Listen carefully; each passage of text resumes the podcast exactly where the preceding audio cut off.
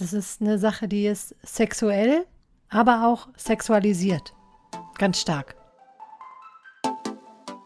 Dass halt dann die Mädels in der Umkleidekabine alle auf einmal diesen Teil ihres Körpers bedeckt hatten, ich aber nicht. Sie sind wunderschön, es ist schön, sie zu haben und es ist auch sau anstrengend, sie zu haben. Unsere Stimmung beeinflusst unsere Brust.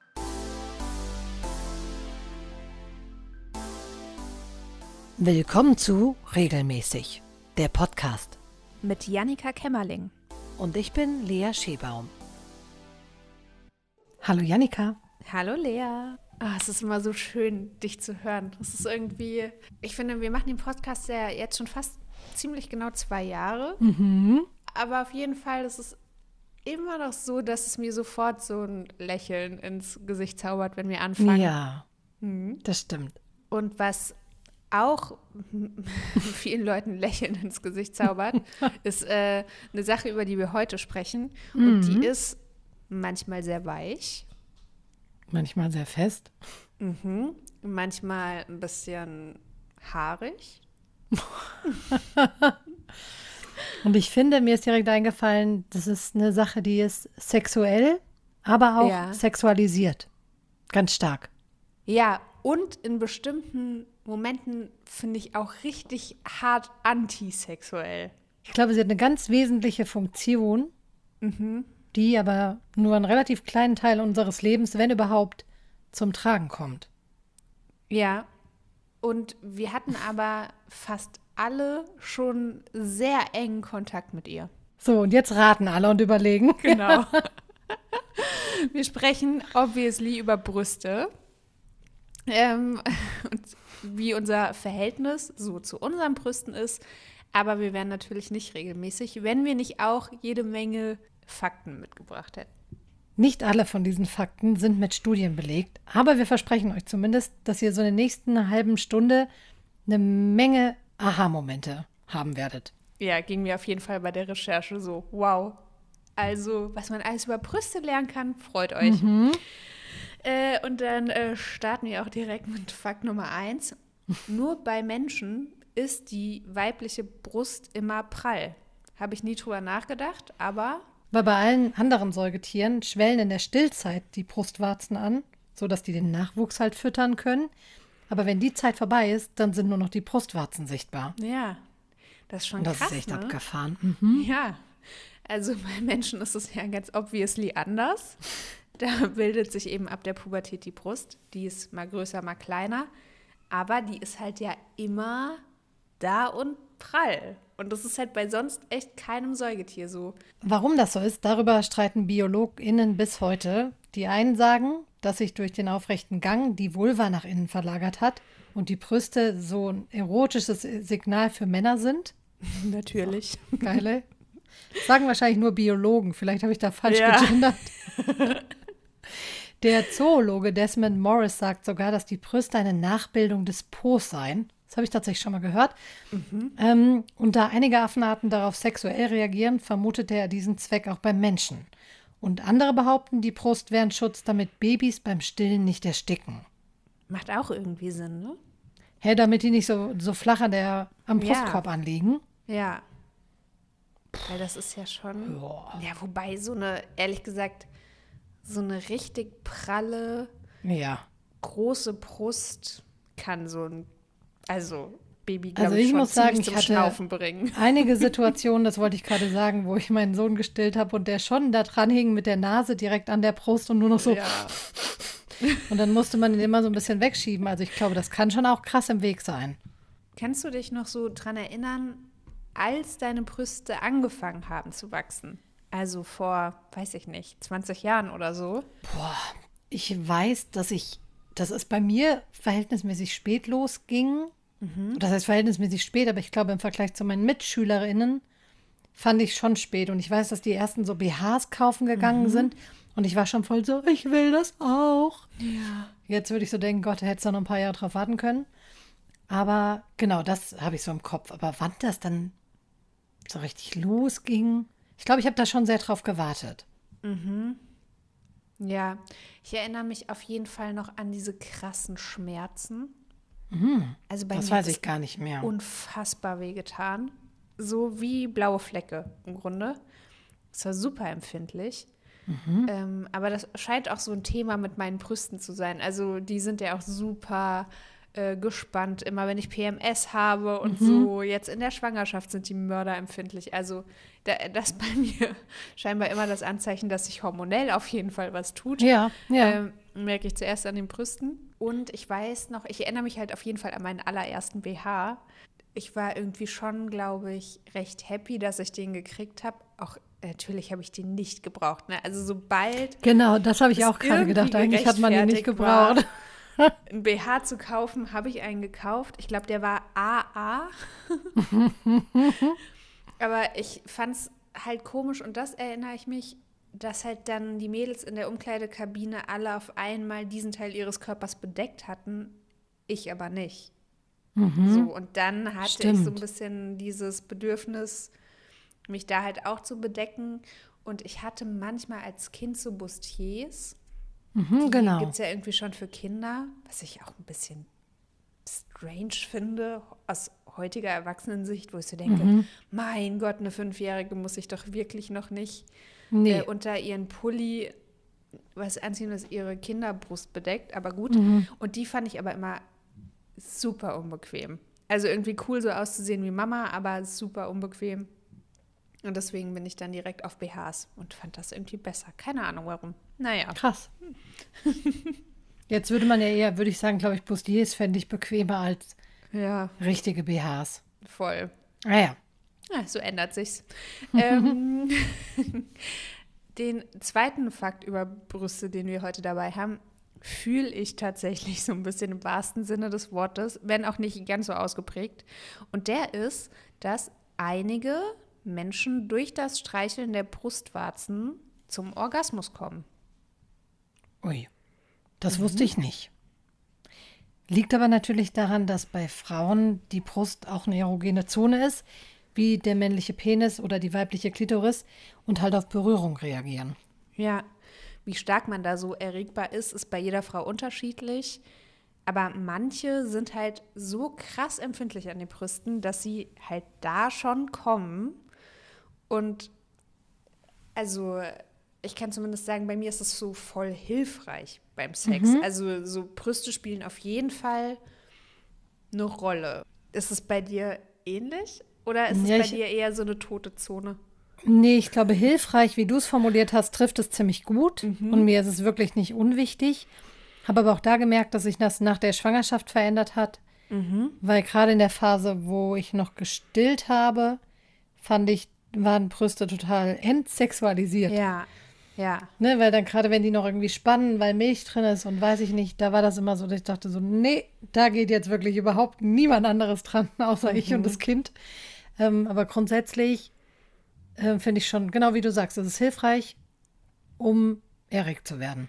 Ich kann mir auch vorstellen, also ich weiß noch nicht, wie das ist, aber ich glaube, ich hätte dann auch so Schiss, dass dann beim Sex, ja, weiß ich nicht, man dann zu doll squeezed und so ein Milchschuss losgeht und so. Und Naja, das kann schon passieren. Also bei mir ist es Zeit, also ich meine, das kommt natürlich an, ne? mit der Zeit spielt sich Ja. das ja ein.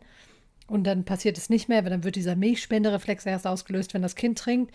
Ja. Aber ich hatte auch Situationen, wo ich in der Dusche stand und es kam einfach aus beiden Mhm. Brüsten rausgeschossen. Also am Anfang hat man es jetzt nicht so unter Kontrolle. Oh, das äh, klingt Yay. auf jeden Fall toll, Ja, super.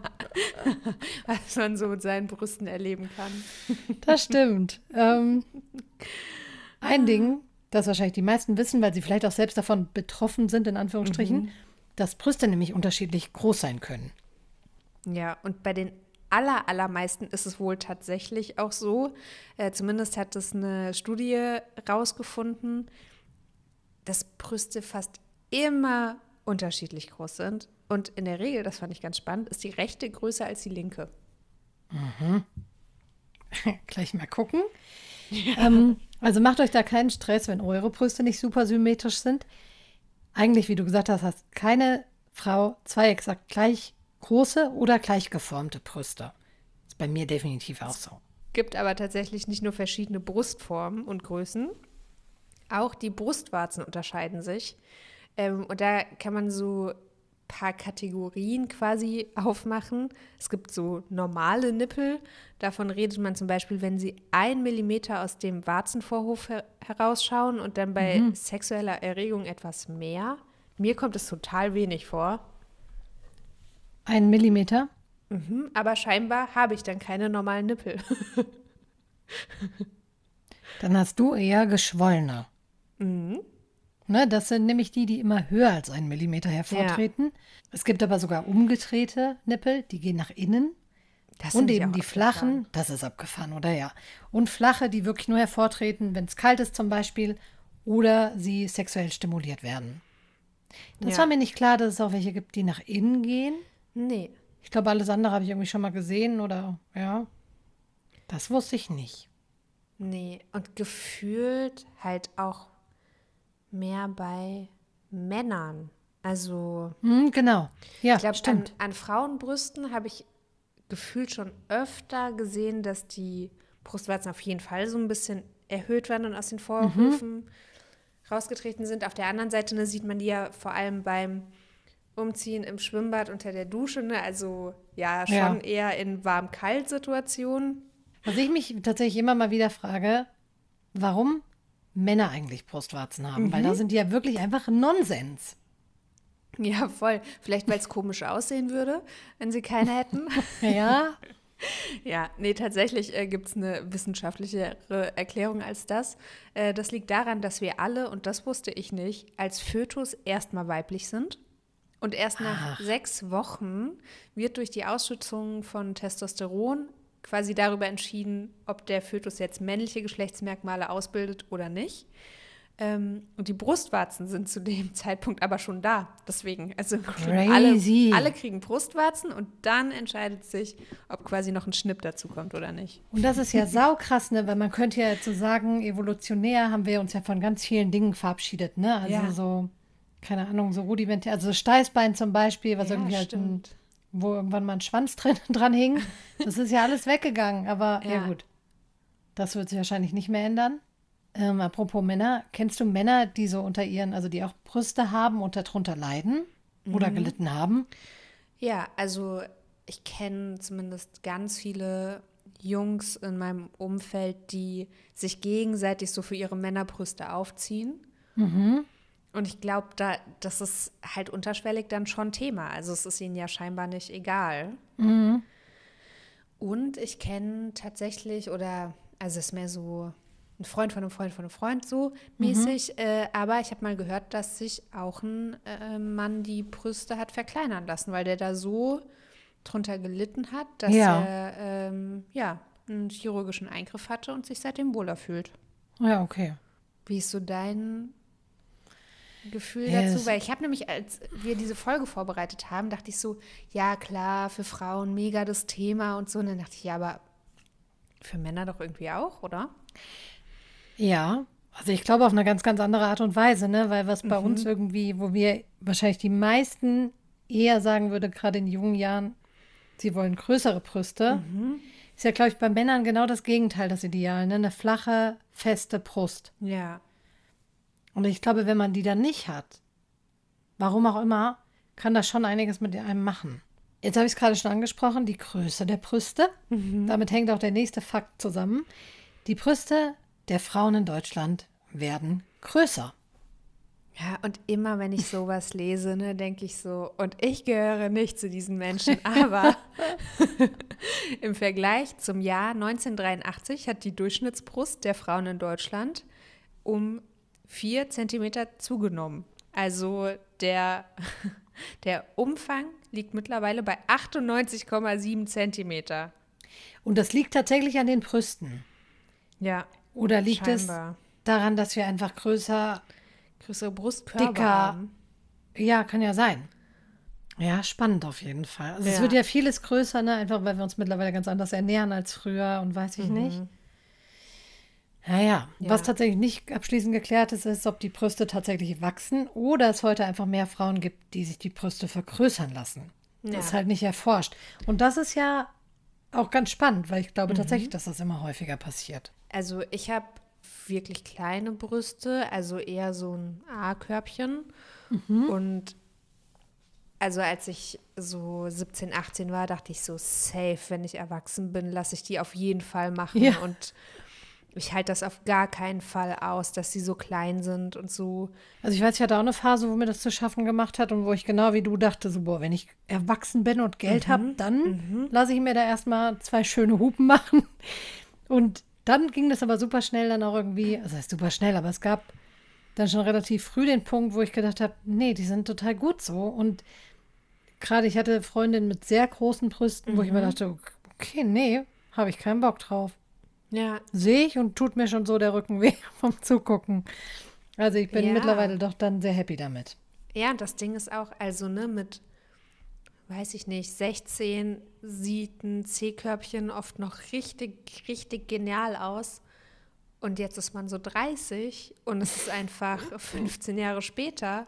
Ja. Und da hängt halt schon Gewicht, ne? Also mhm. ich finde, selbst bei Frauen, die jetzt in meinem Alter sind, wir sind ja wirklich noch nicht alt, aber man sieht schon, dass Brust auch einfach ausleiert.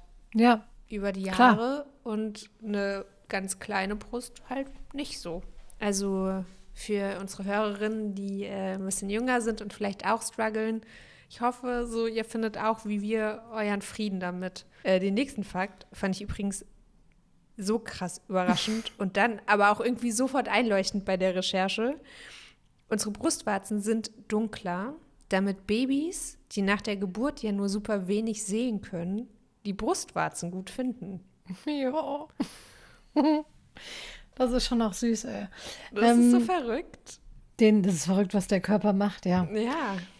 Den gleichen Zweck erfüllen übrigens auch 15 Duftdrüsen, die sich an der Brustwarze befinden. Da werden nämlich Lockstoffe, sogenannte Pheromone, ausgestoßen. Und dadurch findet das Baby direkt nach der Geburt halt leichter den Ort der Nahrungsquelle. Mhm. Ja, du hast ja schon äh, erzählt, dass du schon die Erfahrung gemacht hast zu stillen. Mhm.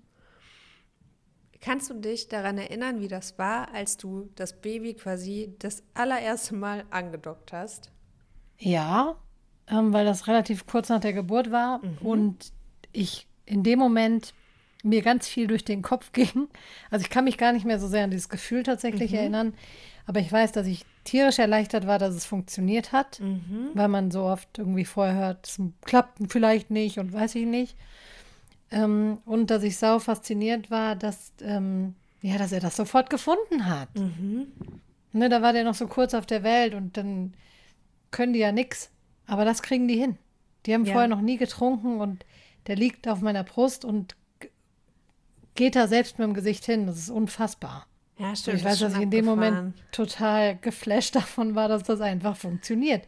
Dass er das wusste, dass mein Körper wusste, was zu tun ist. Das ist einfach immer noch für mich richtig crazy. Oh. Unser nächster Fakt hat auch was damit zu tun, nämlich mit Essen und Brüsten. Denn Männer, die hungrig sind, mögen größere Brüste. Das ist so abgefahren. Das ist verrückt. ähm, ja, Wissenschaftler haben wohl 2013 hungrigen und satten Männern Bilder von Brüsten vorgelegt. Und das Ergebnis war, dass die Hungrigen die Fotos von den großen Brüsten besser fanden. Ähm, warum das so ist, das konnte die Studie leider nicht erklären. Das ist so wie hungrig einkaufen gehen. Ja, ja. Oh, großartig. Ja, oder so, wenn, wenn der Partner äh, in der Stadt einer Frau hinterher guckt, die sehr große Brüste hat, dann äh, kann man ihm ja einfach mal einen Burger in die Hand drücken. Ja, gucken, ist bei was jetzt sofort. Lea? Ja. Kennst du jemanden, der mehr als zwei Brustwarzen hat? Nein. Du? Mm, glaube tatsächlich, dass ich einen Freund habe, der das bei sich selbst vermutet, aber es nicht genau weiß. Aber weil der hat so äh, schon an der Brust nochmal so eine kleine Warze, aber natürlich nicht ein ganz ausgeprägtes Ding mit Warzenvorhof ah, und so. Ja. Ja. Krass, ich hätte irgendwie nicht, ich habe in, in meinem Kopf entsteht direkt dieses Bild, dass da so drei genau gleich große Brustwarzen sind. Aber stimmt, ja. die eine kann ja irgendwie so ein bisschen ja nicht so ausgeprägt sein. Ja. Denn tatsächlich können Menschen mehr als zwei Brustwarzen entwickeln. Das nennt man dann Polytelie und hat in der Regel keine medizinischen Auswirkungen. Und was ganz spannend ist, die zusätzlichen Brustwarzen liegen häufig auf der linken Oberkörperhälfte. Warum auch immer. Halt, ja, ich finde das so, so crazy. Irgendwie die rechte Brust ist größer, dritter Nippel auf der linken. Also, ja, ist schon geil, wie, wie dann sowas irgendwie die Woher Menschen das so eint. kommt, ne? Ja. Ja, genau. Voll. Was ich auch noch richtig abgefahren finde, ist äh, der nächste Fakt. Unsere Stimmung beeinflusst unsere Brust. Unter Stress, psychischer Belastung und Sorgen hängt die weibliche Brust nämlich wohl ein bisschen tiefer. Und der Effekt ist zum Glück nicht andauernd. Ne? Also sobald wir wieder ausgeglichen sind und gut gelaunt durch die Welt laufen, dann richtet sich auch die Brust wieder auf. Eine nicht so tolle Nachricht für alle von euch, die rauchen. Die Schadstoffe in den Zigaretten lassen das Bindegewebe der Brust schneller altern und dann wirkt die Brust auch erschlafft und traurig. ähm, ich habe aber noch was mitgebracht, was ich irgendwie richtig crazy fand. Nämlich Brustmassagen können gegen Stress helfen.